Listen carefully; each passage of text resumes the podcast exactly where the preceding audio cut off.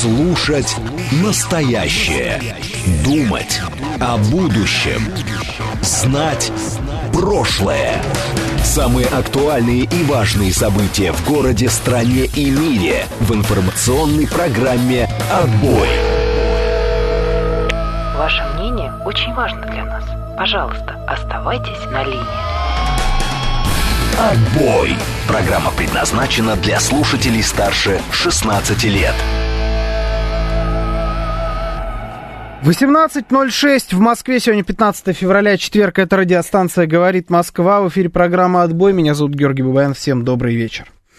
Наш координаты. СМС-портал 925-48-94-8. Телеграмм «Говорит МСК Бот». Звоните 7373-94-8, код 495. Также идет прямая трансляция на нашем канале на YouTube.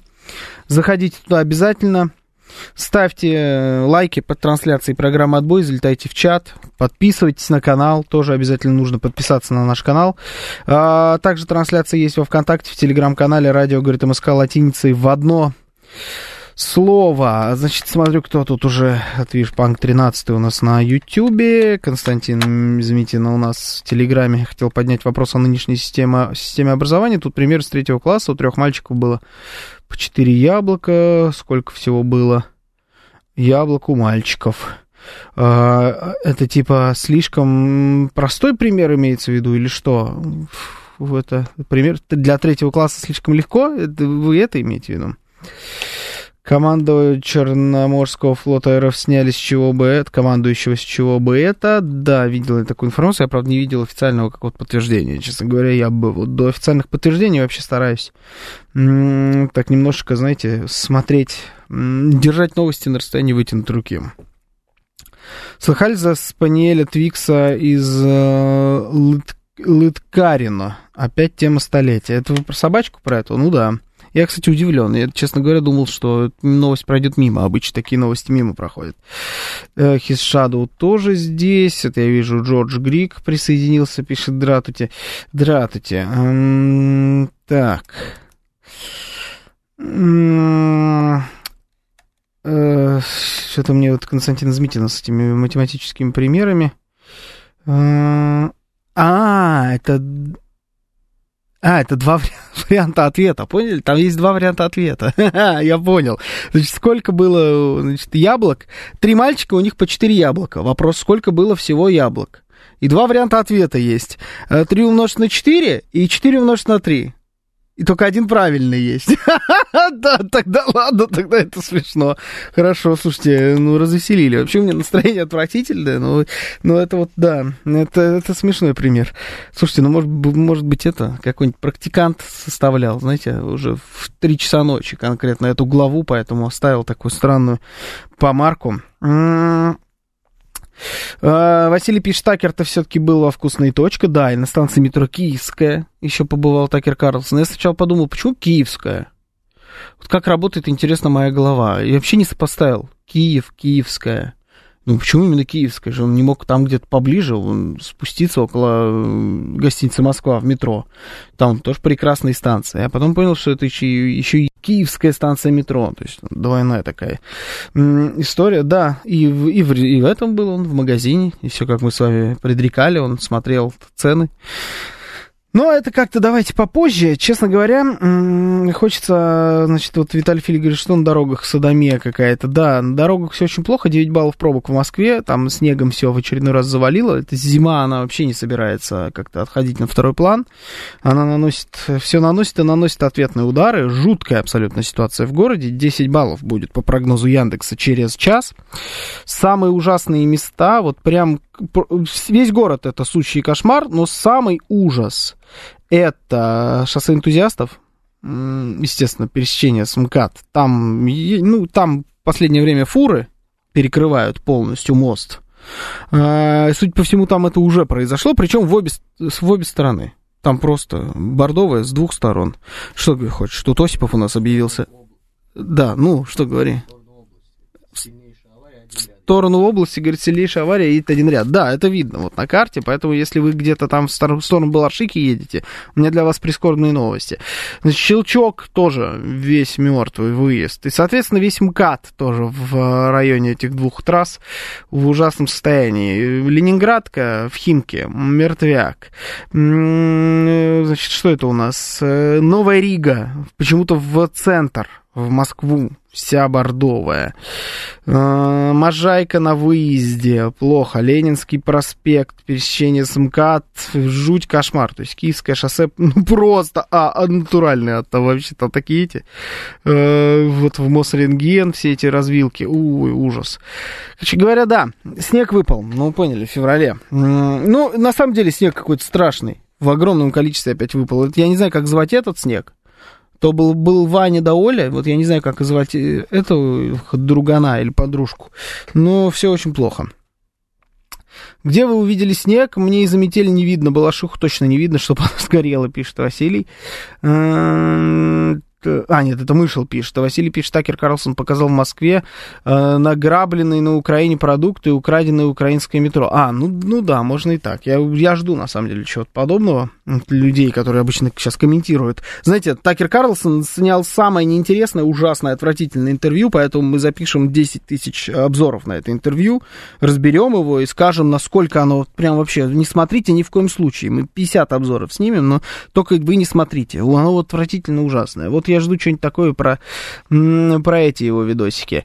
Э, судя по утренним новостям, любители Святого Валентина прекрасно знаешь, зажгли вчера ночью на территории Известия... А, ну да, да, было что-то такое там в Известия Холл, но говорят, что там ремонт какой-то идет, поэтому, значит, все загорелось. Ладно, давайте, значит, к серьезным новостям. Самая главная новость сегодняшнего дня, к сожалению, ужасная абсолютная новость, это очередной обстрел Белгорода. Там большое количество пострадавших. Вот последние данные, которые у меня здесь есть, может быть, они уже изменились в худшую сторону. 18 человек получили ранения, 5 человек погибли, в том числе один ребенок. Из 18 пострадавших 5, 5 детей. Э, жуткие абсолютно видеоролики гуляют сейчас по сети. Я, честно признаюсь, я вообще спокойно смотрю обычно что-то подобное. Я не смог даже... Вот я включил, сразу выключил там видеоролик со стадиона а, где, где дети раненые, ну, это, это просто кошмар. Э, смотреть на это спокойно, спокойно, честно говоря, не получается. А, эта информация, которую я вам сейчас давал, это вот от Гладкова, от губернатора Белгородской области, Григорий Санкт-Петербург говорит, уже шестеро погибших. Ну вот, да, но я думаю, что в итоге будет больше. Информация, она, а, она подтягивается потихоньку-потихоньку, обновляется. Обновляется, естественно, в худшую сторону. В лучшую здесь вообще Э, невозможно, чтобы, это, ну, чтобы эта информация каким-то образом менялась. Где вы смотрите эти новости, пишет Беларус, в Телеграме. Я все смотрю в Телеграме. А, и здесь, честно говоря, на, на это можно нанизать сразу несколько новостей. Во-первых, э, Владимир Путин давал интервью коротенькое коллеге Павлу Зарубину. Вчера вышло это интервью, я не знаю, когда он его давал, но, наверное, тоже вчера, там прям такой на на полях какого-то его выступления. Владимира Путина, вот он дал там несколько комментариев, расширяющих по факту его интервью Такеру Карлсону, там много таких уточняющих было вещей, много чего сказал там Владимир Владимирович и раскрыл какие-то кулуарные истории, связанные с этим интервью, о чем он, какие у него были ожидания, и оправдались ли ожидания его от этого интервью с Карлсоном, спойлер, нет, не оправдались, он сказал, что он ждал намного более острого интервью, э, был готов, даже хотел чтобы были заданы какие-то острые вопросы, потому что тогда бы он мог ответить поострее.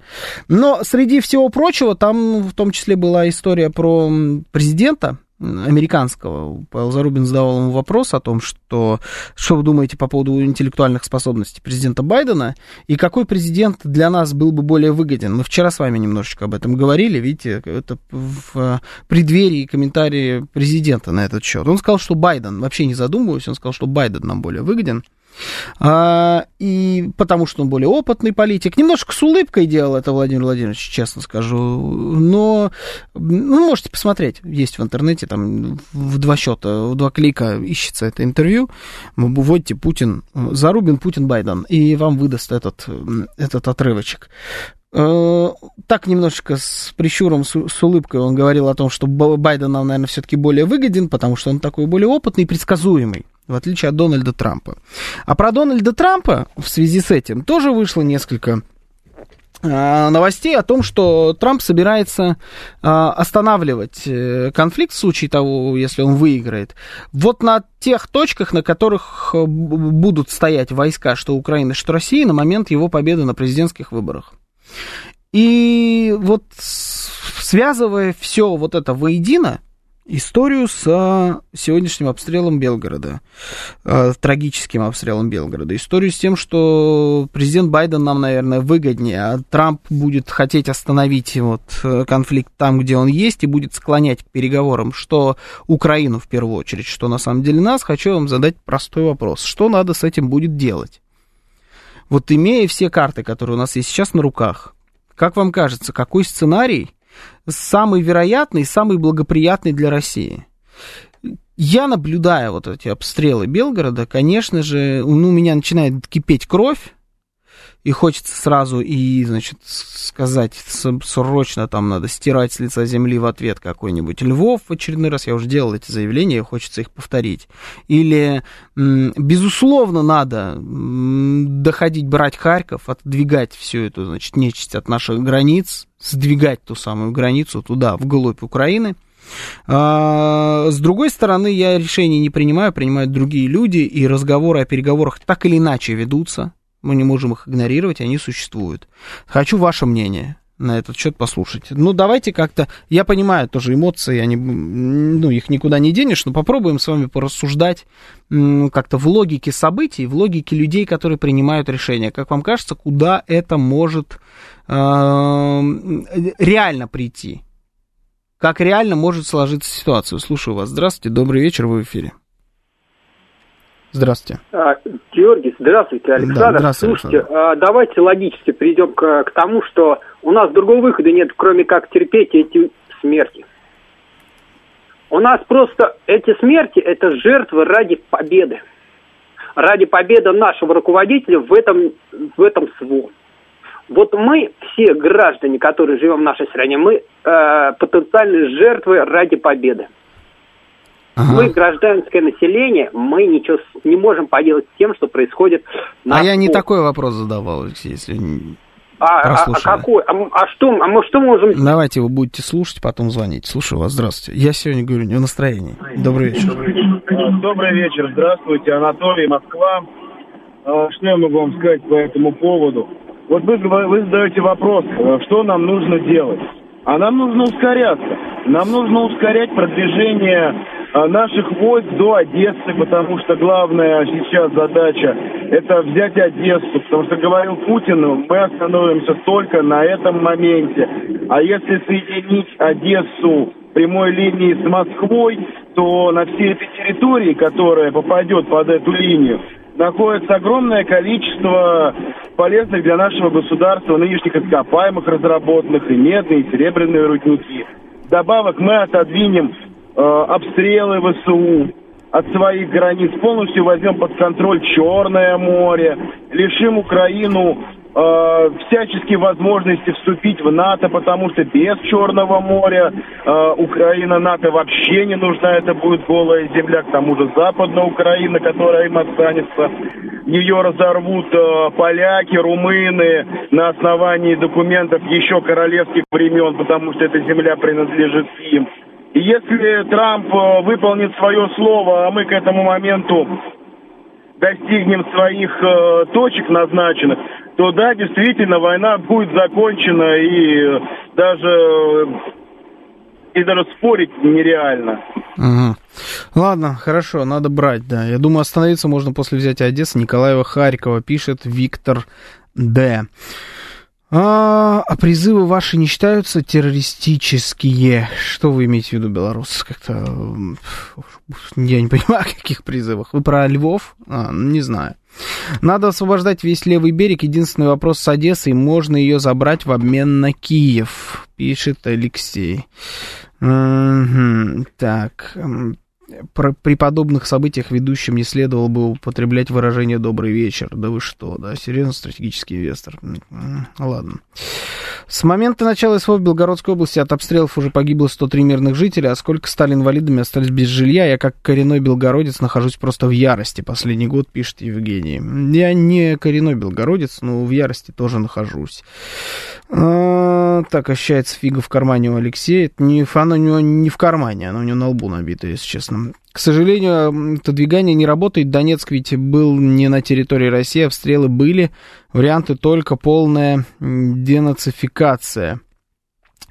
А, нет, почему отодвигание не работает? Работает, если мы говорим с вами про обстрелы Белгорода. То есть, если мы с вами отодвигаем границу до Харькова, обстреливать будут потом Харьков. Это да, но до Белгорода добивать не будут. В этом имеется в виду отодвигание границ. Слушаю вас. Здравствуйте. Добрый вечер в эфире. Здравствуйте. Э, здравствуйте. Здравствуйте.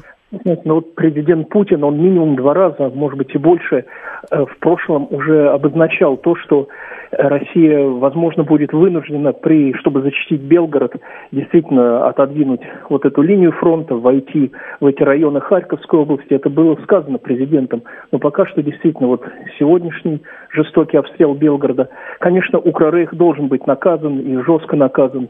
Ну, сегодня есть, да, информация, очень тоже массированный удар по военным производствам Укрорейха в разных регионах Украины около 10 там. Это ну, опять это все не, не компенсирует. Вот сейчас шесть да, э, жертв, убитые в Белгороде и раненые. Вот, что касается, я думаю, что Путин сказал про Байдена в ироничном ключе, что выгоднее Байден, это все. Э, конечно, ну, объективно нам выгоднее Трамп, и мы именно, так как Путин в том же интервью еще раз повторил, что Россия готова на мирные переговоры, ну и подразумевается, естественно, то, что те территории, которые сегодня уже новые территории, они навечно будут российскими, они контролируются Россией, и плюс какие-то новые территории, которые Россия успеет к избранию Трампа, если Трамп будет избран, еще у Укрорейха, так сказать, отобрать в результате вот военной операции.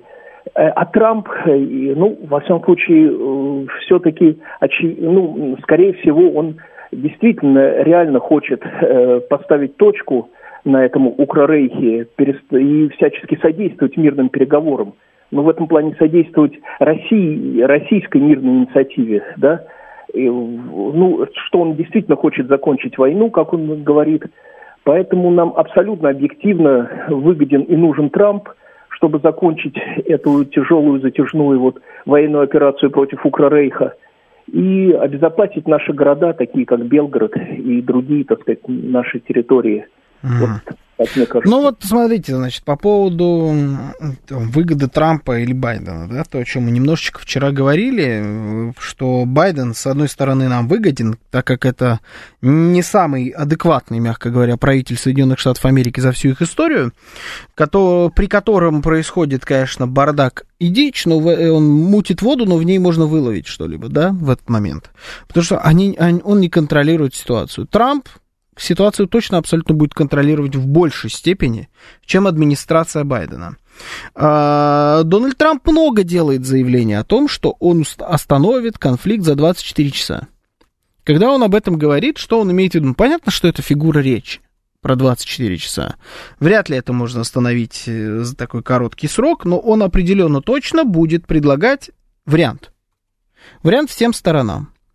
Он придет и скажет э, там куда-нибудь в Киев тому, кто там будет в этот момент сидеть э, на троне, потому что непонятно, будет это Зеленский или нет, учитывая там последние их собственные рейтинги, которые они там где-то публикуют. А у него с процентными одобрения его политики проблемы, мягко говоря, сейчас. Он очень сильно проигрывает Залужному в рейтингах на данный момент. Ну ладно, там без разницы, вот кто бы там ни сидел. Зеленский, Залужный, Арестович, наплевать. Ермак. Трамп приходит и говорит, значит, э, идете, садитесь за стол переговоров, денег не будет даже попыток выделения вам денег. Все, вопрос закрыт, я витирую любое выделение вам денег. Вы, э, если вы сейчас не идете на переговоры. Хотите продолжать воевать? Идите воюйте. Соединенные Штаты Америки в этом больше не принимают никакого участия. Если же вы сейчас пойдете сядете за стол переговоров, мы э, вам так или иначе будем помогать. В дальнейшем возьмем вас под свое крыло. Но эти переговоры будут, э, ну как просто вот можно себе представить, эти переговоры по-другому, кроме как останавливаемся там, где стоим на данный момент. Я просто вообще никакого другого варианта вот сейчас не вижу. А, угрозы Киеву от наших войск не существует. Вот сейчас наш 15 февраля, никакой. А, вот все, что наше, будет наше.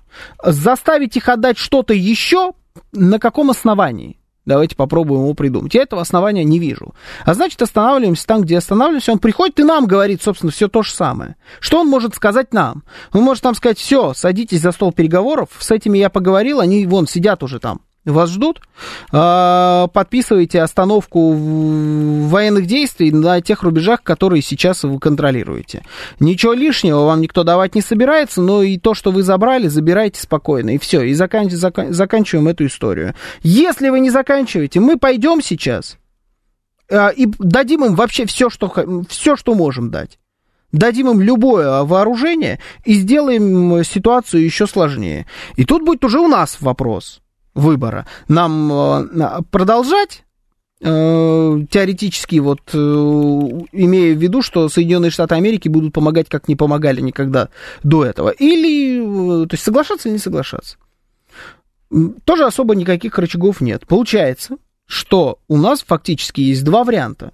Либо мы должны забрать все те самые территории, на которые мы рассчитываем, которые нам стратегически необходимо забирать, а речь идет и про Харьков, и про Николаев, и про Запорожье, и про Одессу, может быть, про Днепропетровск, до момента, пока Дональд Трамп вступит в свою должность, либо, если мы не успеваем, значит, э, потенциально мы должны будем быть готовыми к тому, что нам предложат такую вилку. И там надо будет тоже делать достаточно сложный выбор. А Трамп эту вилку обязательно предложит. Случае, если Байден остается президентом, возможно, просто все остается вот так, как оно есть сейчас. Никаких э, существенных изменений не произойдет. Вот ситуация, какая есть сейчас, такая она и будет продолжаться, и, соответственно, все идет своим чередом. Ничего не останавливается, никаких переговоров, просто вот так вот дальше, э, как шли, так и идем. Вот какой президент в этом смысле, возвращаясь к словам президента Путина, нам выгоднее, американский президент какой из э, сценариев кажется более выгодным? Вопрос, согласитесь, достаточно тяжелый. Вариант, который вы описали, он для России э, приемлем, пишет Анатолий Анатольевич. А вот я вам этот вопрос и задаю. Какой из них более прием. Андрей пишет, никакой вариант. Хорошо, никакой. А, ну, да, ну я, поста... я стараюсь э, реально смотреть на вещи. Если у вас есть какая-то другая, то есть мы можем сказать, наш вариант это всех победить, всех уничтожить, везде поднять э, флаг России и над Киевом, и над Вашингтоном, и над Лиссабоном, и вот это вот наш вариант. Но это не очень реалистично выглядит этот сценарий, особенно в краткосрочной перспективе. А мы все-таки с вами говорим про плюс-минус перспективу года ближайшего. Если реально смотрим на вещи, то один из этих сценариев открывается, вполне вероятных. Вот они прослеживаемые. О них заявляют вслух, о них рассуждают эксперты. Эту историю можно каким-то образом лицезреть. Ее можно в плюс-минус пощупать. Если есть какие-то другие варианты, хорошо, давайте какие-нибудь другие варианты. Я с удовольствием их выслушаю, за, зачитаю и возьму звонок, когда с вами на эту тему подискутирую. Давайте, сейчас у нас будут новости, э, потом будет у нас реклама, потом продолжим. Слушать настоящее. Думать о будущем. Знать прошлое. Самые актуальные и важные события в городе, стране и мире в информационной программе «Отбой». 18.36 в Москве. Сегодня, 15 февраля, четверг. Это радиостанция «Говорит Москва». В эфире программа «Отбой». Меня зовут Георгий Бабаян. Всем добрый вечер. Значит, продолжаем с вами общаться на ту же самую тему. Обсуждаем Белгород, обсуждаем э, интервью э, Владимира Путина Павлу Зарубину, в котором он дал там несколько пояснительных историй на тему президентов Соединенных Штатов Америки, его интервью Такеру Карлсону. А, и пытаемся с вами дальнейший какой-то маршрут действий простроить. СМС-портал 925-48-94-8, Телеграмм говорит МСК Бот, звоните 7373-94-8, код 495. Также идет прямая трансляция на нашем канале на YouTube. Подключайтесь обязательно, ставьте лайки, дизлайки. А, там там есть чат, туда обязательно тоже пишите. Я вот вижу там Dead Satan, Саитан, я не знаю. Сейчас а, прочитаю несколько интересных сообщений. А, я читаю, вы друг с другом там можете общаться, спорить, там всего в достатке. Тоже заходите, обязательно лайки ставьте. И телеграм-канал, э, группа ВКонтакте, телеграм наш радио говорит МСК латиницей в одно слово пишется. Тоже подписывайтесь, там тоже везде есть трансляции. И вот так, значит, Дат Сатан пишет. А, значит, куда вы поскакали, вы еще с ответками никак не определились, а уже про какой-то переговорный дележ вещаете. А, с ответками имеется в виду на что с ответками? Я не вещаю про переговорный. Давайте так, не я вещаю про переговорный дележ. Э, речь про переговоры, она идет Э, своим чередом параллельно со всеми э, событиями, которые происходят э, в рамках специальной военной операции. Постоянно говорят про переговоры. Переговоры тоже, ну, там, вот Сергей Викторович Лавров, например, говорил на днях, что мы не отказываемся, но любой переговорный процесс будет основываться на реальной ситуации на Земле. Ее обязаны будут учитывать. Я вот и пытаюсь, я, а я пытаюсь посмотреть подальше э, и немножечко соотнести с эм, тем, кто может стать президентом Соединенных Штатов Америки и какие решения они могут принять и постараться их протолкнуть. Что для нас в этой, в этой связи выгодно, что невыгодно и как стоит поступать. Про ответки, если речь идет об ответных ударах, например, по, ну вот, ответ за обстрел сегодняшний Белгорода, ну, я не вижу смысла это обсуждать, честно говоря, какой тут должен быть ответ, потому что от, от нас, во-первых, ничего не зависит, но и про в переговорах тоже от нас ничего не зависит. Ну, ну мы с вами, э, что мы скажем? Вот у меня тут есть, пожалуйста, Василий пишет, мосты стоят, ЖД-пути функционируют, э, переходы с Польши, Румынии, где везут боеприпасы. Вот тут, тут все одно и то же. Сейчас туннели давайте сюда добавим, да, кто-нибудь там про аэродромы скажет. Э, десятый раз пережевывать вот эту вот историю про аэродромы и туннели не хочется снова. Вот а, одно и то же, одно и то же. И так все это уже поняли давным-давно. Всю эту, все это негодование по поводу туннелей а, и аэродромов. А кто пойдет брать Одессу, кто будет брать Харьков и так далее, надо сильно увеличивать числ, численность войск. войск. Кто-то уже сказал, что проиграет тот, кто объявит поголовную мобилизацию. Мало кто хочет сменить уютную жизнь на окоп, кто хотел уже там. Э, ну, во-первых, насколько я понимаю, темпы набора добровольцев э, в ряды вооруженных сил Российской Федерации достаточно бодрые, по, по крайней мере, по последним отчетам. По всеобщей мобилизации, она, по-моему, уже там объявлена давным-давно на той стороне. То есть вот этот аргумент, кто объявит, тот проиграет, не знаю, насколько он. А, ну, вы намекаете на то, что для того, чтобы брать Одессу или Харьков, нужно объявлять новую мобилизацию. Вы это имеете в виду. Об этом, кстати, говорил и президент, но он, правда, говорил это в контексте Киева. По-моему, это было, там, я не знаю, полгода назад. Может, уже год. Я в этом во времени немножко потерял. Слушаю вас. Здравствуйте. Алло. Да, здравствуйте. Дмитрий, Москва. Да. Здравствуйте, Дмитрий. А, ну, во-первых, я не очень по поводу Трампа так уж прям оптимистичен. Я все равно считаю, что он враг uh-huh. вражеской державы. И uh-huh. а, то, что он там сейчас говорит, это совершенно не значит, что он там что-то будет делать такое, что нам будет э, выгодно. Вот. Для Америки эта война, я считаю, выгодна, поэтому он, скорее всего, ну, у него будет большой, э, ну, не, не соблазн, а при, призыв, так сказать, элиты ее продолжить. Но э, вот что самое главное. Дело в том, что Трамп вступит в офис, если выиграет э, там какого-то 17 февраля 2025 года, через год. Да. И да. свои вот эти обещания он будет выполнять тогда. Да. И он, возможно, а, считает, что за этот год мы там поднакопили резервов, у них ухудшается качество живой силы, что за этот год мы выполним а, какие-то, какую-то такую программу минимум, то есть захватим там часть, пойдем в наступление, захватим часть Харьковской области, может быть, снова Черниговскую, Сумскую, отодвинем, значит, а, от наших территорий линию боевого соприкосновения, угу. и тогда вот тогда, тогда, тогда ему будет выполнить свое обещание гораздо проще, потому что Возможно. в принципе, может быть, нас этот компромисс тогда, тогда и устроит. Так я вот. вот ровно об этом и говорю. Получается, у нас с вами время год. Да, да. Вот за год нам угу. надо так сказать, сделать ситуацию удобной и для нас, и для Трампа. А Киев, э, там действительно его особо никто не спросит. Тем более, когда нациков уменьшится настолько, что Зеленский и, собственно, их элиты, всякие там Порошенко и, и, и подобные, ну, станут бояться их гораздо меньше, чем сейчас. А, ну, мысль ясна, в принципе. Я не думаю, что только вот, э, что Трамп надеется, что мы э, ждет, выжидает, когда мы вот э, там освободим те территории, которые мы должны освободить. Э, я не думаю, что он размышляет в, э, в таких категориях. Я здесь согласен с нашим слушателем, что э, не надо рассматривать Дональда Трампа как друга России. Он никакой не друг России. Просто есть два кандидата на данный момент. Трамп это человек э, жесткий, но это человек договороспособный. Он бизнесмен, он привык вести переговоры, он привык вести переговоры жестко.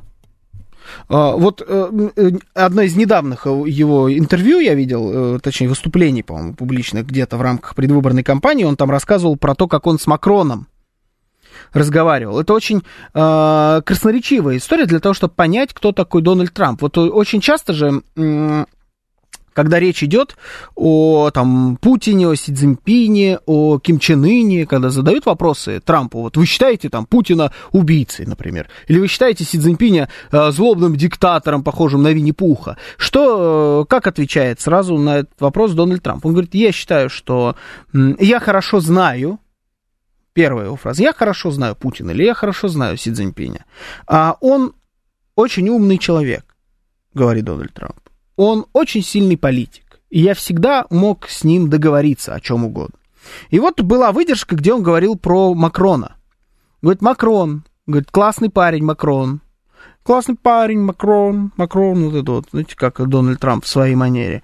Я знаю его, значит, очень хорошо, этого парня, он вообще отличный парень. И вот у нас были переговоры с ним, когда он хотел повысить, я уж не знаю, что это за конкретная такая ситуация, здесь нужно просто вот психологию самого Дональда Трампа перенимать.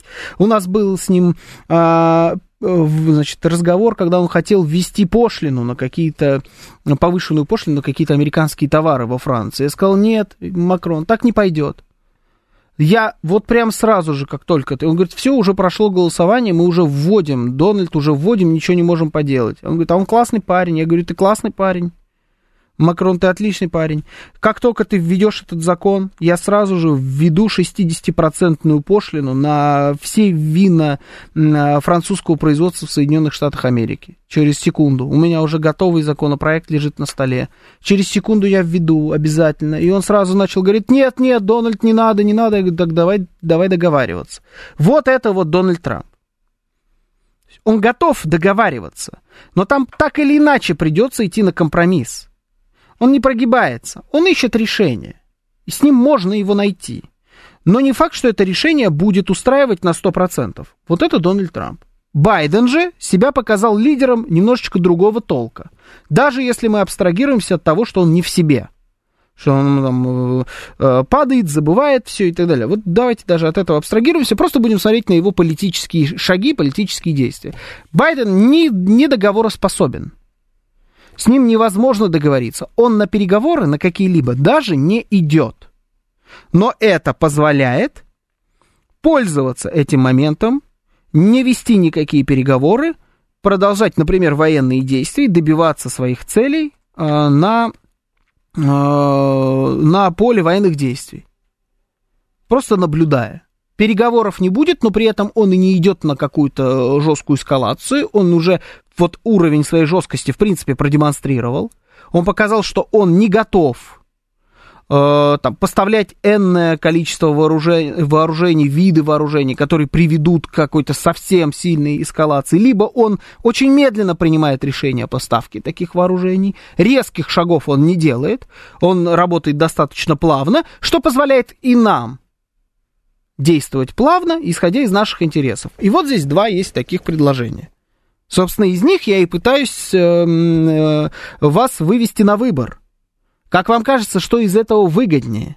Оставить как есть сейчас, вяло текущий хаос, в котором можно э, выловить свою выгоду, достичь своих целей? Или э, жесткий, но тем не менее компромисс? И сиюминутный компромисс в случае Дональда Трампа. Но жесткий, но компромисс. То есть и нам перепадет что-то, но и им тоже обязательно что-то нужно будет уступить. Вот это два варианта. Мы к ним так или иначе придем. Кто-то из них станет президентом. В случае, если будет, ну мы, я не знаю, там, кого можно рассматривать. На данный момент нет других кандидатов, объективно говоря. Пока мы рассматриваем это. Посмотрим, если снимут Байдена, снимут Трампа, кто придет вместо них на эти роли. Но сейчас все идет к тому, что именно эти два человека будут бороться за президентский пост Соединенных Штатов Америки. Вот и все, что я хочу от вас. Это не какая-то история про то, что все, начинаем обсуждать переговоры. Не я начал это обсуждение. Оно уже давно обсуждается. Нужно понимать, в, в каком контексте, как, э, когда и что будет предметом этих переговоров. Вот и все. Слушаю вас. Здравствуйте. Добрый вечер в эфире. Добрый вечер. Ну, я как-то вам звонил, по мне лучше 10 Байденов, чем один Трамп. Угу. У Байдена хоть кровь в руках поменьше, чем у Трампа. Трамп О, тут я вообще с вами не согласен. Это у Байдена... Подождите, у Байдена крови меньше, чем у Трампа? Ну, у наших русских ребят. А в Сирии же Трамп, по-моему, команду отдал, чтобы колонны наших ребят разбомбили. Да, ну а давайте, кто, при, кто был вице-президентом, когда вообще заварилась вся история с Сирией? Президентом был Трамп, насколько я помню. Вице-президентом был Джозеф Байден при Обаме, когда все это начиналось. Нет, колонна вагнеровцев это Нет, при кол... да, было. это да, это было при Трампе. А изначально и началось это при Байдене. Да, и ручку ему пожимать. Нет, изначально-то это началось, мы просто, если мы мериться сейчас будем кровью, вы не уточняли сначала, что там наших, не наших солдат. Вообще, в принципе, наш, по наш. кровавости Байден фору даст любому из президентов Соединенных Штатов. Ну, значит, за кого третьего голосовать. Ну, нам вообще не надо будет голосовать, слава богу. На первом сроке Трампу не дали развернуться. Почему мы думаем, что ему дадут на втором? Да мы не думаем, что дадут, не дадут, не знаем. Но при Дональде Трампе были достигнуты, было достигнута масса компромиссов. В принципе, насколько я помню, это всех вообще устраивало в тот момент. Новых каких-то войн не, не было создано, пока правил Дональд Трамп. Отталкиваясь от этого, отталкиваясь от его прошлого, от того, что он говорит сейчас, мы делаем вывод, что этот человек про договариваться. Но он не собирается сдавать свои позиции в обмен на ни на что. Он, он жесткий переговорщик, но по делу. Человек, человек плюс-минус слово, человек дела, человек бизнеса. Ну и Байден, который не разговаривает. Но при этом вот тут уже э, кто хитрее, кто сильнее, тот и забирает все. Ну, два таких вот персонажа. Врываясь в эфир, кого ругаем, кого хвалим, на госслугах уже проголосовал за Трампа, пишет 506. Слушаю вас, здравствуйте, добрый вечер в эфире. Здравствуйте. Э, Георгий, вечер добрый. Сан Саныч, здравствуйте, Сан Саныч, здравствуйте. Ну, то, сегодня плохое настроение, вот зуб болит, поэтому вот, значит, давайте прям начнем давайте. сначала. Смотрите, у нас кругом вот нам тут предлагается так называемый ложный э, выбор, да. Угу. Я думаю, что ни Трампа, ни Байдена там не будет на этих выборах. Один, угу. значит, больной, другой, значит, ну, непроходной, вот, значит, угу. показал нам Америка. Это первое. Вот. И второе, вот смотрите, мы постоянно слышим слово переговор, переговор, переговор. Понимаете, на что слово переговор? Одно слово победа звучит. Понимаете, это тоже очень плохое. Поэтому смотрите, ведь как нам говорят власти. Пусть наша власть э, свои, э, так сказать, намерения и обещания сдерживают, поддерживают. То есть что нам сказали? Денацификация, демилитаризация, остановка вот на этой линии, да на любой линии, даже по Днепру, она не решит ни вопросы денацификации Украины, ни вопросы демилитаризации тем более. Понимаете, uh-huh. в чем дело? Поэтому нам нужна победа. Вот, и независимо от того, все, что могли американцы дать, они уже дали, понимаете, им больше дать нечего. Ну, что, атомную бомбу они уже дадут? Нет, конечно. Самолеты, ну, это тоже смешно, понимаете, в чем дело. Поэтому что, э, Россия сейчас на подъеме. Мы включили наше такое, вот, как бы сказать, скрыто-секретное оружие, это мобилизационный режим экономики. Понимаете, мы наращиваем производство танков, снарядов, там, это об, да. обмундирование, прочее, это прочее. То есть на подъеме. Страна это видно однозначно, понимаете. Там угу. много очень вот таких есть, ну, как сказать, знаковых вещей, да, которые говорят, что Россия медленно, но верно перешла на военные рельсы. Угу. Мы делаем, вот американец говорит, мы делаем э, 30 тысяч снарядов э, в месяц, а русские делают 25 в сутки. Это не я говорю, это сенатор американский говорит. Он, наверное, да. информированный человек, понимаете? Поэтому это первое, так сказать. Вот. Поэтому тут что?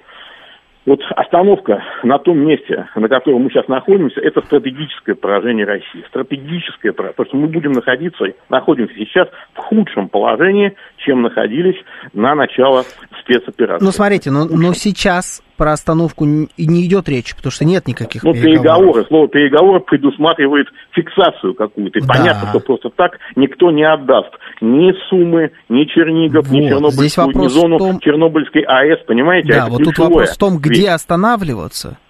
Где та точка, которая будет уже считаться приемлемой на будущих потенциальных подобных переговорах. Потому что сейчас переговоров-то ну, нет никаких. Ну, э, этот минимум, он, в принципе, сформулирован военными и так далее, но это как минимум, ну, во-первых, да, надо четко понимать, что сохранение Украины э, как государства э, суверенного, независимого, даже в сколь-либо значительном, так сказать, размере, это все равно это будет язва, это все равно будет гнойник, который будет сказать, так или иначе. Поэтому без смены политической там власти, а лучше вообще ликвидации такого, в общем-то, ну, несуразного образования, как Украина, лучше, конечно, ее во что-то превратить, понимаете? Может быть, тут договориться действительно, конечно, это утопия, утопия, там, с Западом, со, с поляками, что они там что-то забрали себе с венграми и так далее. Ну, где? Вот чтобы минимум от нее остался маленький такой огрызочек, вот в этой вот, как называется, там, Галиции, в Галичине, где они там себе, собственно, uh-huh эти вот пошли. Вот, собственно, и все. А все остальное надо как-то вот бороться надо, бороться. А иначе все, иначе они так и будут нас клевать, понимаете?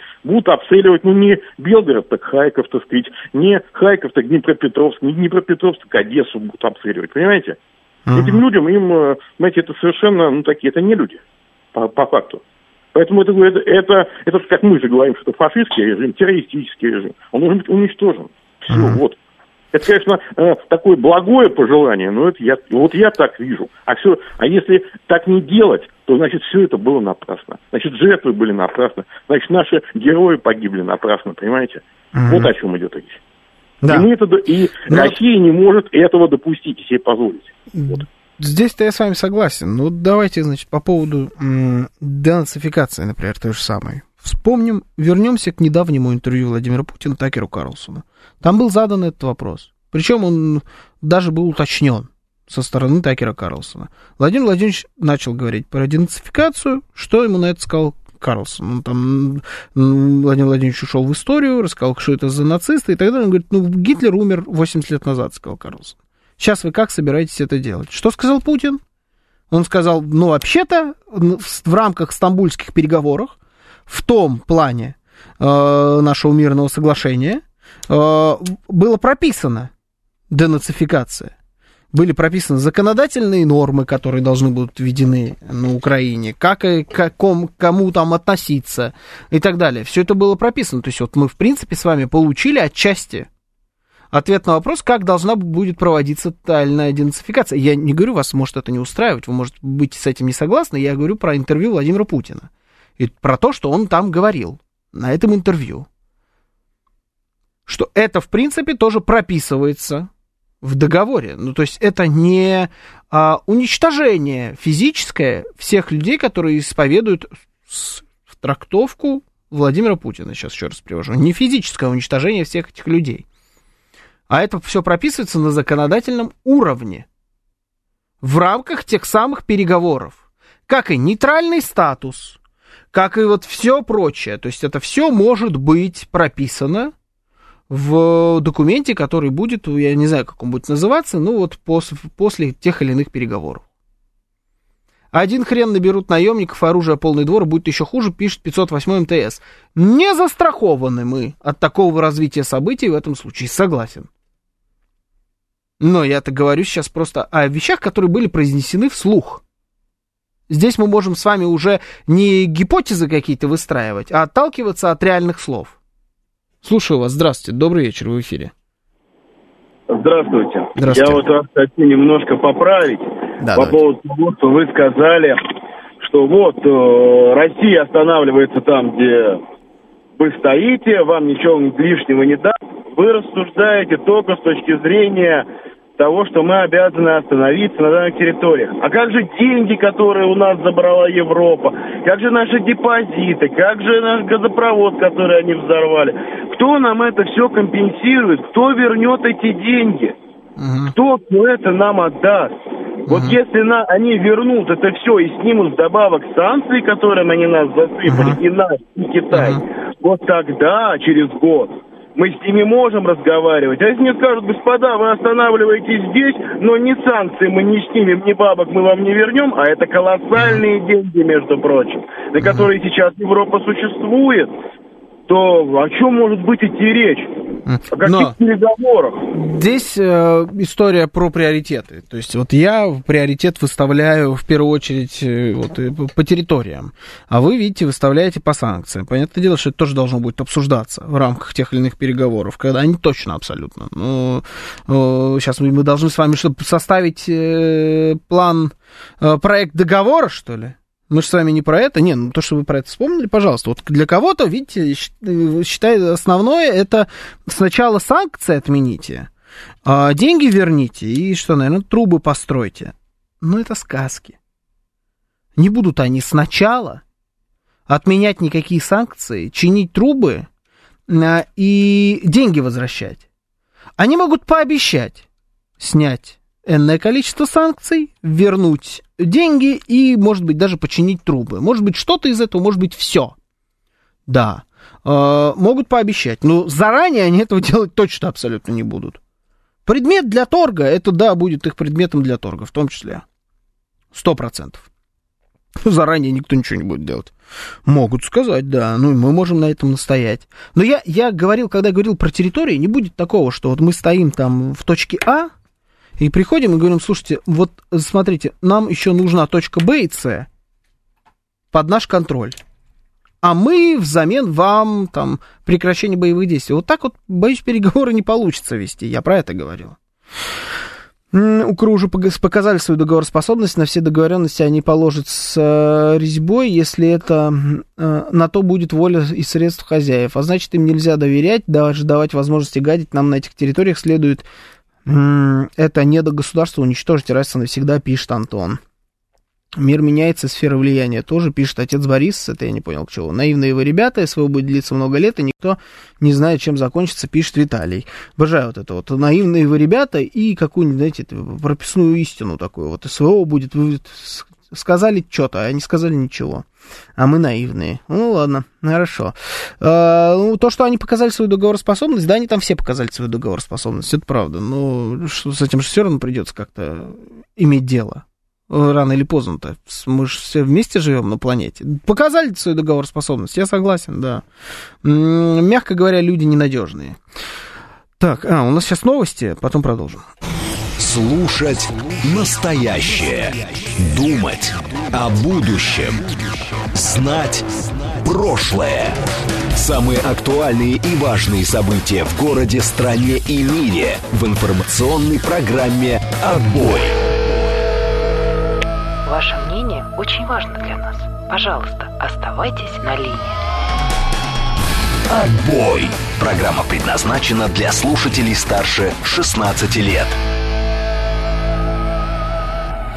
19.06 в Москве, сегодня 15 февраля, четверг, это радиостанция «Говорит Москва», в эфире программа «Отбой», меня зовут Георгий Бабаян, всем добрый вечер. Наши координаты, смс-портал 925-48-94-8, телеграмм «Говорит МСК Бот», звоните 7373948, код 495, также у нас идет прямая трансляция на нашем канале на YouTube, туда надо зайти, обязательно поставить лайки, под трансляцией программы «Отбой». Это очень хорошо помогает нашему каналу в развитии, это советует наши видеоролики уже после того, как проходит трансляция, и во время того, как трансляция начинается, это очень хорошо советует. Поэтому в рекомендации залетает видеоролик. Помогите нам, и нашей радиостанции развиваться, от вас всего лишь на одну кнопочку нажать, это не тяжело. Тем более это спасет вас от удара током, что немаловажно, согласитесь. Потом э, там есть чат, туда можете залететь, поспорить. Там вот, там очень сегодня, я вот прям так, э, немножечко наискосок, честно признаюсь, но читаю, там такое, нормально, жарко идет дискуссия. Там вам и Андрей Шевченко, и Dead Satan, и Uber Анархист. Ну, короче, там Dream Team. Вообще, вот не хватает только тебя. Заходи, поспорь в чат, говорит Москва на YouTube. Также у нас трансляция есть во ВКонтакте, в телеграм-канале «Радио говорит МСК» латиницей в одно слово. Александр пишет, что давненько Анна не звонила. Да, это правда. Надеюсь, что все в порядке с Анной. В очередной раз попрошу позвонить или написать, если есть какая-то информация, Анну или кого-нибудь из ее родственников, кто сейчас, может быть, слушает наш эфир. Очень у многих есть такой вопрос, а, как там у Анны дела. Помню, как все носились с минскими переговорами, как остановились перед пустым Мариуполем и задушили русскую весну, а сейчас по Белгороду стреляют ракеты, жертв россиян более сотни, а, а, оказывается, а, так это Путина вводили за нос на минских переговорах, мы Херсон-то возьмем или переговоры опять, и потом опять позор и война. На данный момент переговор, перспектива в ближайшее время проводить переговор не проглядывается я не вижу, при каких э, обстоятельствах это должно будет произойти. Я видел перспективу переговоров э, осенью. Я думал, что может быть какая-то перспектива переговоров весной. Но, честно говоря, вероятность проведения переговоров осенью до октября до того, как э, бахнуло на Ближнем Востоке, э, была выше, чем сейчас весной. Э, пока особо не это. Пока особо, честно говоря, не верю я в какие-то в ближайшее время переговоры, что кто-то на это пойдет. Вряд ли. Если только не произойдет что-то эдакое. Под эдаким я имею в виду переворот в Соединенных Штатах Америки. Переворот не в смысле конституционный, а в смысле, что уйдет, например, Байден, придет Камала Харрис на его место. Она может попытаться порешать какие-то вопросы для того, чтобы повысить свой рейтинг перед выборами, в том числе это может быть и проведение переговоров. Попытка, по крайней мере, на, на выход на переговоры. Это может быть Майдан на Украине какой-то. Под Майданом мы много, да, это такое всеобъемлющее понятие. Много что в него входит.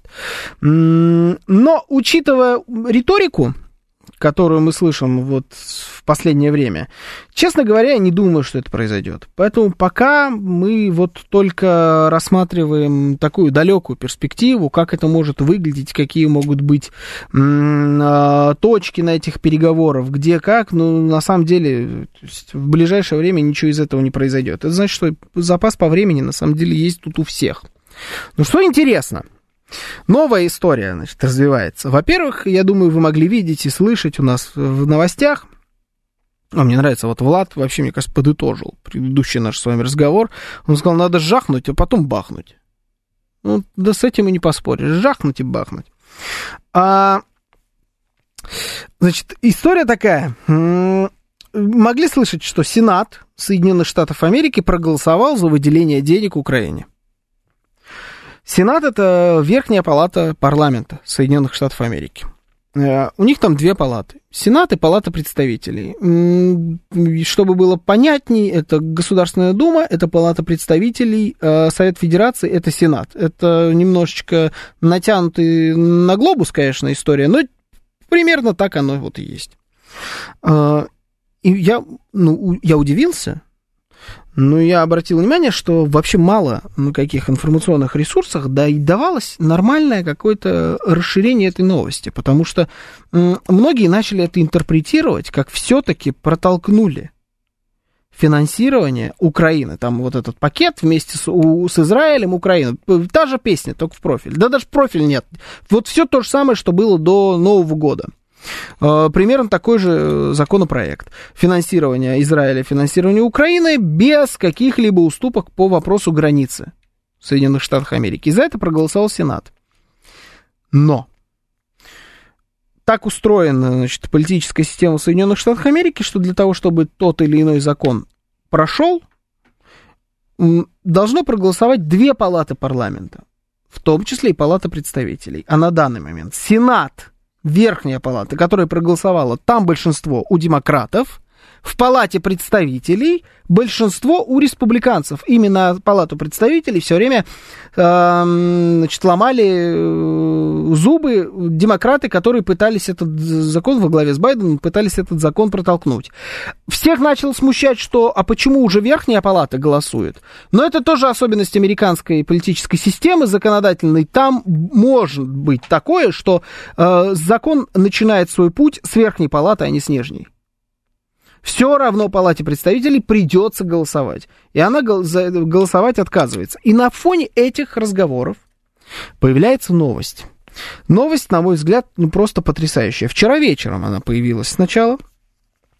Эта новость выглядела так, что у там как значит какого-то как раз сенатора, по-моему, может быть, э, члена Палаты представителей определенного комитета по обороне, по-моему, появилась информация о том, что Россия готовит что-то невообразимое, какую-то супер угрозу Соединенным Штатам Америки.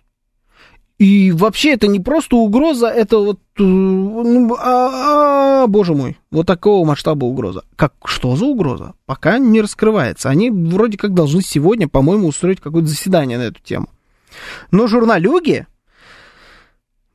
раскопали. Немножечко покопали и раскопали. И оказалось, что, скорее всего, речь идет о том, что Россия планирует разместить ядерное оружие в космосе. Именно об этом, судя по всему, и пойдет разговор в Соединенных Штатах Америки в парламенте о новой угрозе со стороны России. А Россия размещ... собирается размещать ядерное оружие в космосе. Какой вам вопрос? Как вы думаете, э, реально ли Россия собирается размещать ядерное оружие в космосе? Это вариант номер один. Вариант номер два это э, просто американские значит, э, демократы пытаются таким образом склонить республиканцев к тому, что нам срочно нужно выдавать финансирование, противостоять э, дальше значит, э, России, выделять огромное количество на это денег, потому что, посмотрите, они уже вообще собираются из космоса на нас ядерные ракеты скидывать. Это вообще все звучит как сценарий э, игры Call of Duty, например. Что-нибудь вот такое. Я не удивлюсь, если там вообще такое было. Или сценарий Марвела, пишет Виталий. Или вот или да, или вот какие-то... Это что сейчас было? Это я сам себя слышал? Это, это Осипов шалит? Осипов не шали. Давайте мы как в этом. А, это не я был? Это был... Это был... А, ой-ой-ой. Понял. Это я сам себя сейчас перепутал с главным редактором, да? То есть я попался на эту удочку. Удивительно. То есть это я сейчас... Ага. Ладно, хорошо. А, неважно. Короче говоря, значит, верите ли вы в этот вариант или не верите?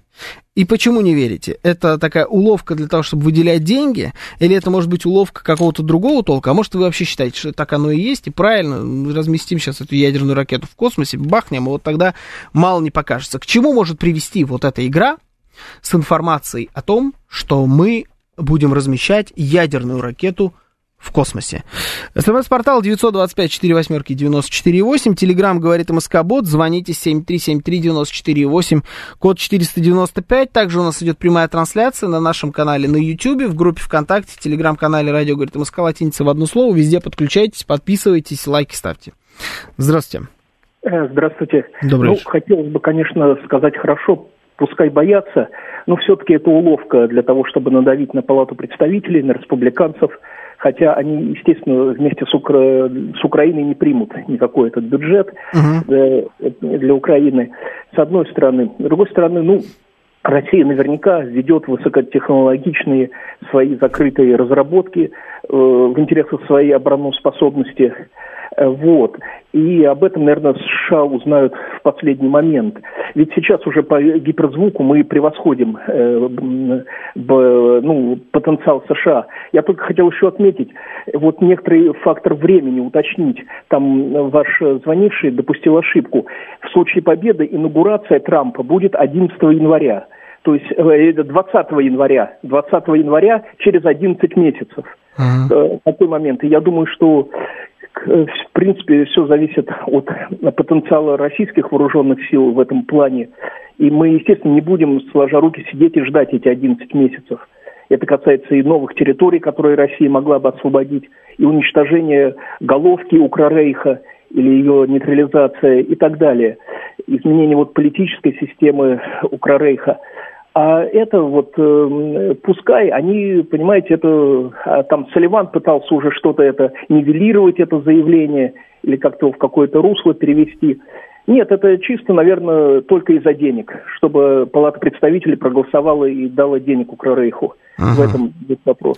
Ну вот, э, значит, чтобы Палата представителей проголосовала, дала денег Укрорейху, э, во-первых, звучит как бред, да? Вот вся конструкция, она звучит как слепленная на коленке вдруг, вот как раз, когда должно, должен снова в очередной раз решаться вопрос о том, чтобы голосовать или не голосовать, а заявление спикера, спикера палат представителей заранее, значит, он уже сказал, что мы даже не будем выносить этот вопрос на голосование. Потому что ну, не имеет никакого смысла. А, вот именно в этот момент вдруг появляются данные о том, что у России есть супер вандервафля, которая вообще все уничтожит. Это все еще и из космоса. А, и они должны повестись на это, типа. Вот это просто на кого рассчитана эта штука? Ну, это ну, совсем тупо. Они же не весь остальной мир пытаются одурить в, этой, в рамках этой концепции. Они собираются своих же обдурить. Тут мне вспомнили про значит, эту пробирку. А, и, а помните, еще была, были паспорта, была обшивка э, что там была обшивка у этого, у Порошенко. А, вот там много, да, таких уловок. Но тогда это было рассчитано не на самих же себя. Это было рассчитано на кого-то, а сейчас они пытаются обдурить своих оппонентов внутри страны. Звучит тупо. А может это правда? Пишет Даниил. Почему нет? Может это правда? Не знаю. Слушаю вас. Здравствуйте. Добрый вечер. Да, добрый вечер. Дмитрий на связи. Да, здравствуйте. Э, ну, понятно, после нашумевшего интервью Такера с нашим президентом надо было что-то зарядить.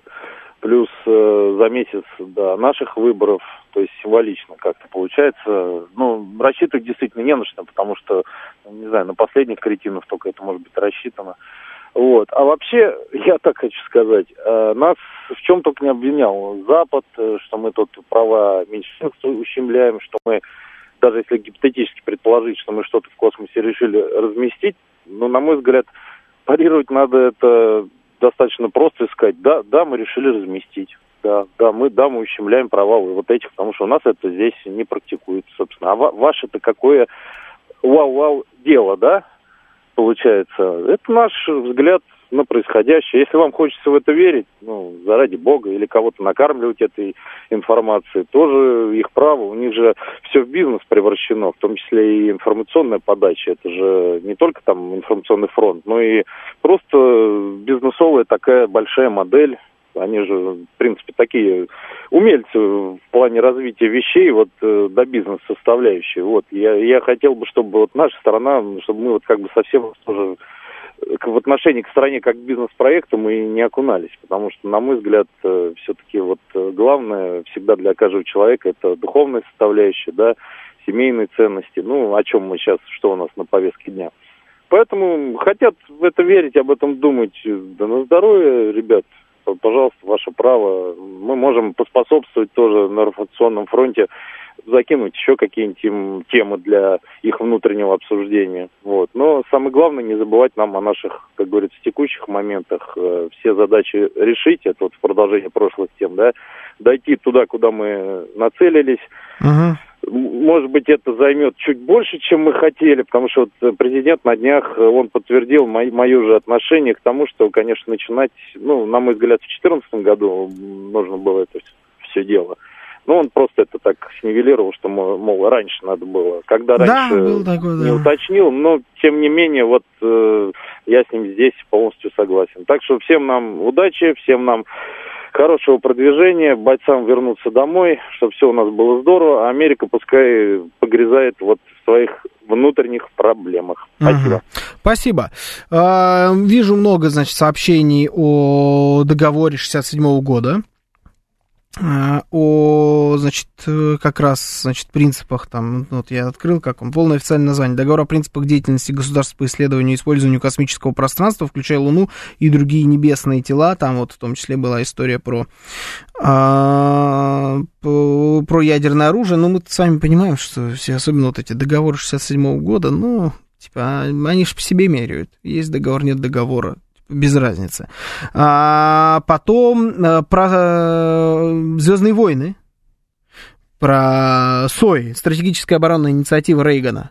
Тоже многие мне написали. Во, а Виталий Фили только что вот прям секунду назад прислал мне такое сообщение. Все вот это вспоминают, и мы помним, что это была же такая, да, обманочка со стороны Соединенных Штатов Америки частичная. Но они теперь э, нам приписывают эту историю. То есть мы, они про нас это говорят. Не мы пытаемся каким-то образом такую историю придумать, а они ее придумывают про нас. Вообще, конечно, история забавная штука, как она вот, циклична, да, и пока демонстрирует нам свою цикличность. У нас задача очень простая, очень сложная, победить, как и когда, увы, непонятно, пишет 506, ну, тут да, не поспоришь в эту игру можно играть вдвоем. Пока это звучит так, что США хотят отправить в космос оружие. Сейчас сдают новость, мол, они вынуждены. Э, то есть вы считаете, что это не под какое-либо голосование, это должно стать оправданием как раз отправления Соединенными Штатами Америки какого-то оружия в космос. Это было, кстати, интересно. Вот это интересный был бы шаг с их стороны, потому что мы говорим о том, что вот кто там не звонил, да? Не предыдущий, а предпредыдущий слушатель звонил и говорил про сверх э, гиперзвуковое оружие, в котором у нас э, явное превосходство, они никак догнать нас в этой области не могут. Э, и можно сделать, э, на их месте я бы даже, наверное, об этом задумался, какой-нибудь асимметричный ответ и отправить туда в космос. Я, правда, вот очень в этом смысле плохо. Я не знаю, как можно это в космосе вообще что-либо размещать, типа какое-нибудь ядерное оружие, как это все должно функционировать. Но, с другой стороны, почему нет? В 21 веке живем. Может быть, это такой асимметричный ответ. Они его как раз пытаются протолкнуть. А, ну, не кажется ли вам, что это было бы слишком глубоко для администрации президента Байдена? Какой-то уж слишком хитрый ход. Каждый раз, когда мы пытались найти какую-то суперхитрость в действиях Байдена и его офиса, хитрости там не было. На самом деле все оказывалось на поверхности. Плюс-минус. Никаких хитростей. Может быть, и здесь не хитрость, может быть, мы слишком глубоко с вами копаем. Но они уже спутники отслеживания отправили, вроде как и ответ, пишет 506. А, так, я еще помню ролики 2D, как в космосе ракеты сбивают, но то ролик нашей ракетой попрыгушкой, пишет Александр Чуркин. Я такие ракеты, ролики не помню.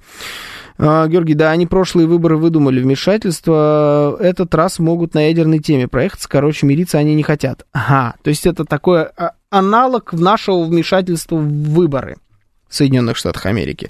Кстати, по поводу э, выбора нашего, выборы, э, вмешательства нашего выбора, прикольно э, получилось у Владимира Путина, вот прошлый час мы с вами обсуждали в том числе и это, что он сказал, что Байден для нас предпочтительней.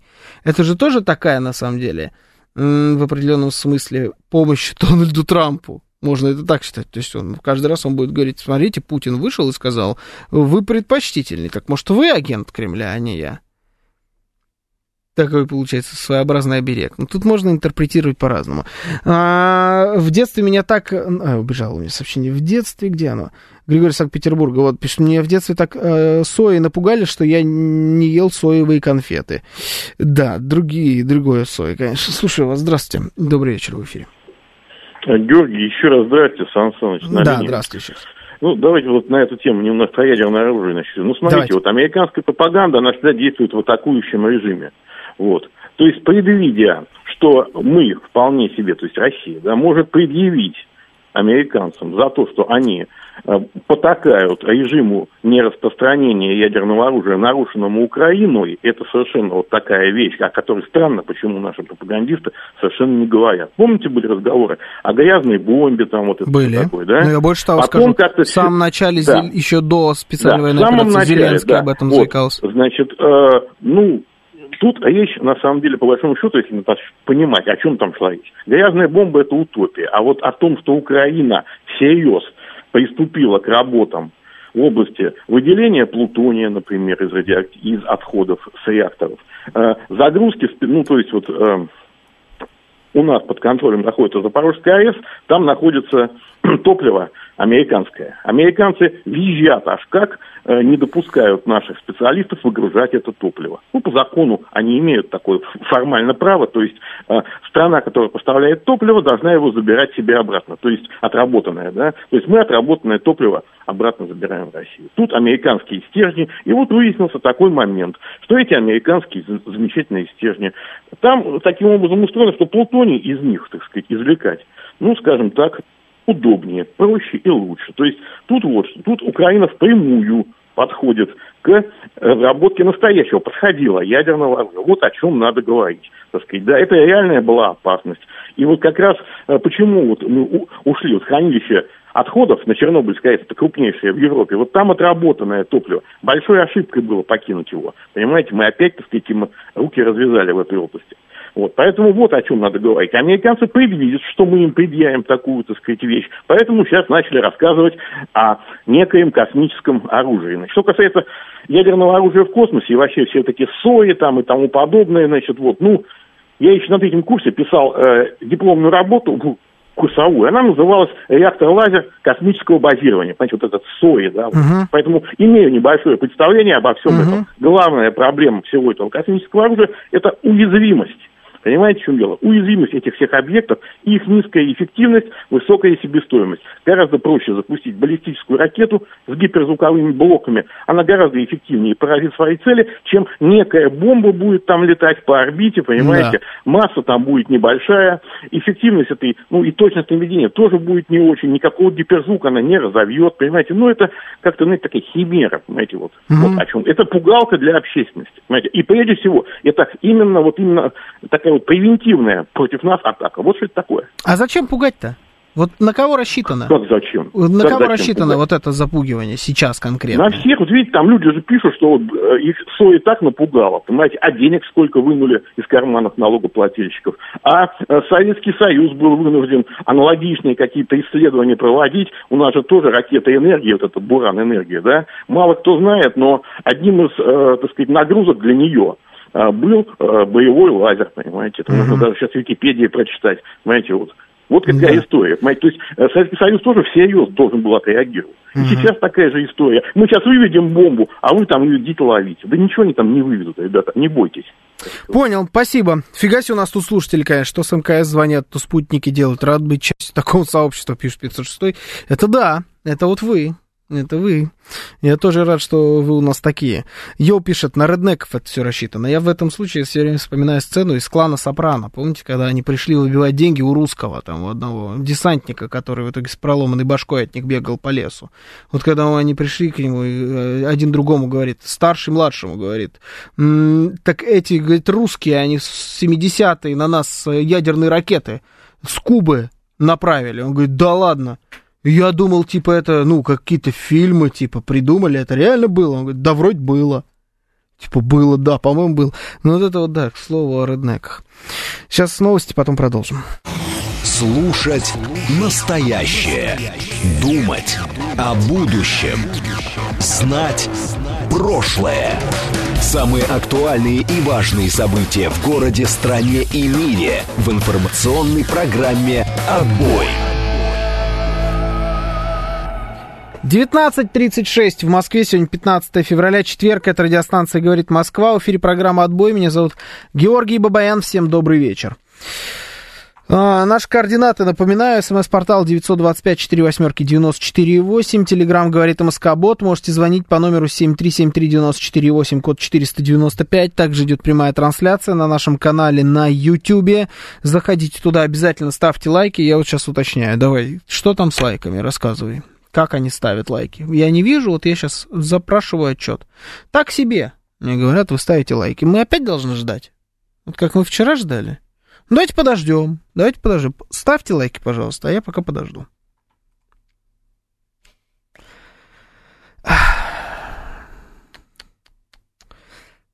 Поставили? Нет, не поставили? Ну, подождем еще. У меня времени много. У меня тут до 55 минут еще времени завались. Подождем. Че, как дела, пишет Виталий Филин? Ну, так все дела. Ждем, вот видите, сидим, пока лайк поставят. Ну, просто что это за неуважение такое? Это нехорошо. Нехорошо, когда вот так вот поступают. Нам нужны православные классы, а не эти ваши лайки. Ставьте, что хотите. Вот какую религию исповедуете, в той ставьте большие пальцы вверх. Один, да? Вчера тоже был один. Ну, хамы вы, товарищи. Одни сплошные хамы. Да. Ну ладно, я вас понял. Хорошо, я услышал. Услышал. Два? Угу. Понятно. Пошло? Ну все, ладно, не хамы. Мы в пробках, пишет Руслан. Так тем более. Так тем более, что вам стоит-то? Все равно не движетесь никуда. К слову о пробках. Пока ждал, глянул, что у вас тут по пробкам. 9 баллов. Как я понимаю, десяточка так и не настала, да, в Москве? Либо она уже прошла, потому что больше нам десяточку не анонсирует Яндекс. Но 9 баллов не сильно утешительные новости, согласитесь, потому что город весь стоит. Мне писали, что Киевское шоссе, я помню сообщение, в центр вообще не стоит ехать. Это кошмар. Я точно знаю, ну вот вижу, да, тоже Новая Рига в центр до МКАДа это ад на земле, это на несколько часов. Э, я думаю, что это связано, ну, во-первых, много аварий, во-вторых, я думаю, что это связано с тем, что выезд на МКАД, и, скорее всего, э, крайне правый ряд МКАДа весь в, э, в снег, снегом завален. Я просто смотрю на обалдевшее абсолютно лицо Осипова. Ему до работы ехать, до работы, говорю, до работы он какой-то веке доехал. До дома ему ехать целую вечность. Он там состарится, да, пока до дома доедет. Понятно. В общем, шоссе энтузиастов ад. Третье кольцо очень плохо. Это везде. Случай вот. Везде все очень плохо. Сегодня, наверное, машина не самый лучший вариант. Так, э, Степан присылает какой-то скриншот нашей трансляции, я не понимаю. Я на Новой Риге, Андрей пишет, уже поехал, разогнался до 80, до 8 километров, 80, до 8 километров в час на Новой Риге. Ну, смотрите, не взлетите там, да. В Балашиху отправьте Осипову чисто по приколу, а мы лайков отсыпем. Давайте договор. Я сегодня отправляю Осипову в Балашиху, он присылает оттуда фотографию. Да, выложим ее где-нибудь а вы должны нам будете лайков отсыпать. Но я выложу фотографию Осипова вот прям с надписью около, вот я не знаю, что там есть стела какая-нибудь, или Балашиха, вот там будет стоять Осипов, и отправлю его туда. Но только после того, как, сколько нам, тысячу, тысячонку давать, тысячу лайков наберете, будет фотография Осипова. Я устрою это, я вас уверяю. Это мне вообще не трудно его отправить Балашиху. Я даже честно... Не-не, нет, там про тебя только было, я, меня нет. Вместе 2000, хорошо, договорились. Э, я себя прифотошоплю туда. Я, знаете, даже удовольствие определенное получу от того, что он туда поедет. То есть, вот, но нужна тысячонка. Ловите этого, который 8 по Риге едет, чертов нарушитель. А ББН в электроугле. Вот давайте того, который из Осло. Вот его в электроугле. Я, пожалуй, посижу, посижу тут лучше на работе. Итак, значит, у нас новость есть. Новость, новость, новость. А где она? Где у меня эта новость? Последняя такая, немножечко отойдем все-таки в стороночку. Вот серьезных геополитических баталий наших с вами. Владимир Мединский предложил скопировать полностью Википедию для портала знания.вики. А, помощник президента России полагает, что плодить сущности не стоит. Говоря о нашем сайте знания.вики, он отметил, что сейчас там всего 22 тысячи статей, в то время как на Википедии опубликовано 70 миллионов статей на русском языке. Ну да, есть небольшая разница. На Википедии чуть побольше. А, сейчас цитата э, Владимира Мединского. Сейчас время не созидать контент новый с нуля, это сложно догнать. Агрегировать э, и использовать нужно чужой контент, скопипастить всю эту Википедию, да и все, сказал помощник президента, выступая на заседании Российского общества знания. Я э, что у вас хотел узнать? Первый вопрос. Ну, во-первых, ну, согласны вы или не согласны с Владимиром Мединским, что нужно просто взять, скопировать, а ту закрыть к чертям собачьим. Это раз. А два, когда вы последний раз пользовались Википедией? Вот такой вот у меня к вам вопрос. А, когда вы последний раз туда заходили? И главное, зачем вы заходили? У нас есть такая э, история, что Википедия это очень, очень нужный на самом деле ресурс, и нельзя его никаким образом закрывать, потому что он ну, безумно полезен, невероятно полезен. Вот я хочу узнать, когда вы последний раз э, Википедией пользовались. А я, значит, пока вы нам звоните на, на номер 7373948, код 495, пишите сообщение в смс-портал 925-48-94-8 и в Телеграм, говорит МСК-бот. Да, я, видимо, я хотел историю рассказать, но вы уже начали мне звонить и писать. Поэтому давайте я с вами пообщаюсь и обязательно расскажу историю, когда я последний раз был на Википедии. Слушаю вас, здравствуйте. Добрый вечер. Здравствуйте. Виктор Михайлович. Здравствуйте, Виктор Михайлович. Добрый вечер. Вы знаете, до появления Википедии угу. люди построили реактивные самолеты, ядерный реактор, Было. построили цивилизацию. В Советском Союзе до появления Википедии 25% мировых перевозок авиационных делал СССР. Это абсолютно ненужная вещь, которая отнимает время. Я ученый, ну сейчас уже на пенсии, не пользовался ею никогда. Хватало советской энциклопедии и нашей, угу. и нашей, и наших библиотек. Угу. Понял, хорошо.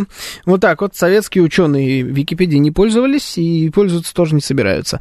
Всем привет, я предлагал скопировать Вики еще за месяц до Мединского, голосуйте за меня. Э, это Борис написал. За вас проголосовали, но только в Мединский-то никуда не избирается, поэтому, ну, видимо, и за вас тоже не придется голосовать. Помощник президента? Ну, вот это, это может быть.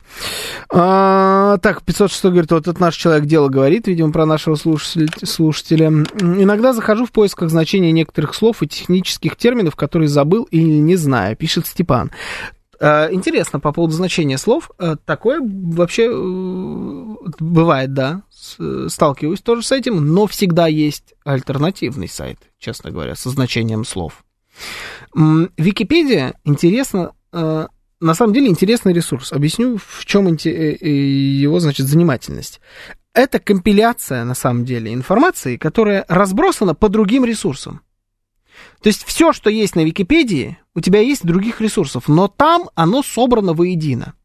При этом, когда вы последний раз искали что-либо по поиску в самой Википедии, вот там, знаете, есть тоже строчка поиск. Вот там хоть раз в жизни вы что-нибудь вбивали – вы всегда вбиваете это в поисковике, будь то Google или Яндекс, и вам выдает ссылку на Википедию.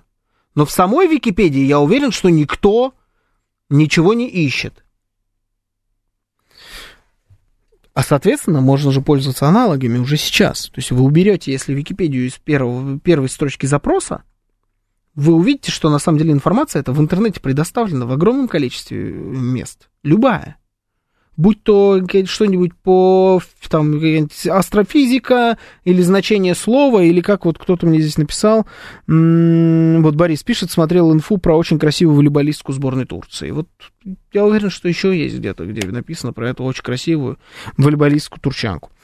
Интересно, а советская энциклопедия или библиотека дадут исчерпывающую информацию по месте, например? А, вот энциклопедия вряд ли, а какой-нибудь другой ресурс, специализирующийся на спорте, точно вам даст исчерпывающую информацию о месте. А самую исчерпывающую даст голевая передача по понедельникам. Это хотел сказать, да? Ну вот. Там по деку не очень информация бывает, а вот по месте... Да.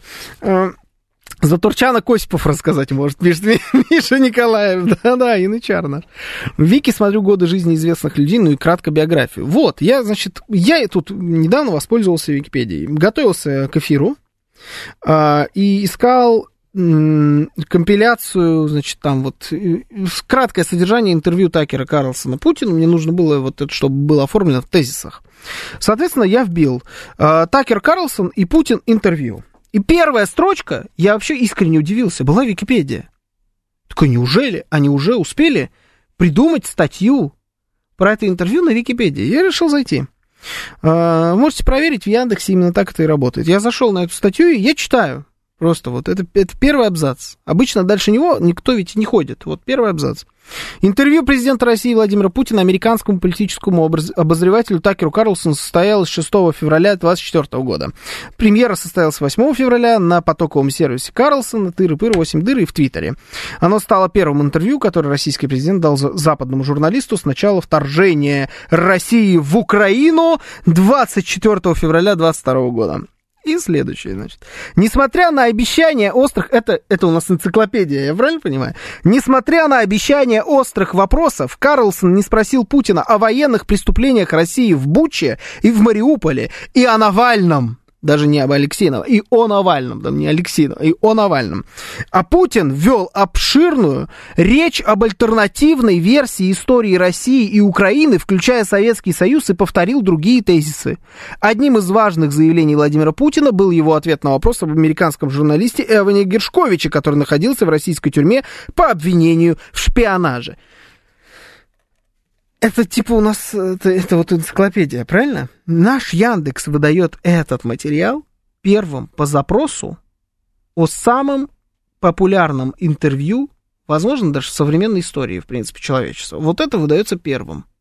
Не сайт Кремля, не сайт Такера Карлсона, не ТАСС, не РИА, не Арти, не даже говорит Москва материал, связанный с этим интервью. Он выдает вот эту статью. Ну, это даже не статья, ну что это такое? Это э, какая-то пропагандистская агитка, самая настоящая. Так вопрос спрашивается, какого черта до сих пор эта дрянь не заблокирована? Давайте так, тест. Напишите мне вот ваш последний запрос, который вы делали в Википедии, а я найду его на второй, третьей ссылке – сразу после Википедии в Яндексе. И прочитаю, и посмотрим, а ответило бы это на ваш запрос? Удовлетворило бы это его или нет? Слушаю вас, здравствуйте. Добрый вечер, вы в эфире. Здравствуйте. Здравствуйте. Э, вы знаете, мне вот звонили, сказали, что из МТС, и там у вас какие-то нововведения по подтверждению сим-карты. Вы мне поточнее скажите, пожалуйста, я не все поняла. Давайте еще раз. Звонили из МТС? Да. Что хотели? Они сказали, что каждый год теперь надо подтверждать э, сим-карту. Угу. Не нужно вам подтверждать каждый год никакую сим-карту. Никакую, так, ну... никакую сим-карту. Мы не МТС, мы радиостанция «Говорит Москва», но никакую сим-карту ни в каком МТС не подтверждайте. Все, у вас работает телефон, правильно я понимаю? Работает, Вот да. и все, вот и слава богу. Если вдруг у вас перестанет работать телефон, лучше пойдите пешком в офис компании МТС, и там решите эти вопросы. Это жулики и мошенники, не ведитесь на это. Но мы не МТС, мы все-таки про Википедию. Слушаю вас, здравствуйте, добрый вечер, в эфире. Здравствуйте. Здравствуйте, Сергей Да. Значит, ну, по поводу Википедии, ну, смотрите, ну, пусть она будет. Зачем ее блокировать? Ну, что вот мы, если нам что-то не нравится, сразу заблокировать, запретить. Мы с вами сознательные люди. Вот вы прочитали эту информацию, вы же ее нормально восприняли. Нормально восприняли. Да, правильно? но я человек, который с информацией работает, умеет да. с ней Смотрите, работать. И в этом дело. следующее. Вот вы говорите, мега популярное, значит, э, вообще чуть ли не в 21 веке интервью Путина. А вы знаете, на медиаскопе 15 место его заняло по популярности э, в России. После всяких странных шоу, там еще чего-то. То есть вопрос популярности... На медиаскопе это, это рейтинги телевиз... телевизионных трансляций. Да, телев... да, да. Так а его, а его транслировали по телевидению? Я, для меня новость это сейчас вообще. Ну, ну, не по телевидению, вообще по популярности. Нет. Оно далеко нет, не нет, в первых нет, рейтингах. Нет, Медиаскоп, Медиаскоп это компания, которая замеряет рейтинги телевизионных каналов, ради... радиостанций, газет, цитируемость и так далее. Ну, Работает я вам точно говорю, информации. я там видел своими это я, глазами. Вам, это я вам точно говорю. Вы могли это видеть там своими глазами. Смотрите. И это значит трансляция думаю... по телевидению. А я вам говорю про то, ну мы не об этом. Ой-ой-ой. Сейчас мне как в уши. Это всем так сейчас в уши долбануло вот это вот мой ой-ой-ой. Что такое? Я как этот звучал, как Винни-Пух наш, скрепный который. Эр про него читал, пишет в Твиттере Фили. Ну, давайте, Эр... А, Риад. Тут первый запрос, правда, Риад погода. Я и так вам скажу, Риад погода достаточно такая мощная погода. Значит, вторая ссылка. Жизнь в Риаде, сколько переехать, не буду говорить, что за сайт, потому что это, значит, сайт одного банка. Но что за страна? Королевство, крупнейшее государство. Конечно, это не энциклопедическая ссылка, честно скажу, но информация есть. Первая у нас ссылка, безусловно, это Википедия.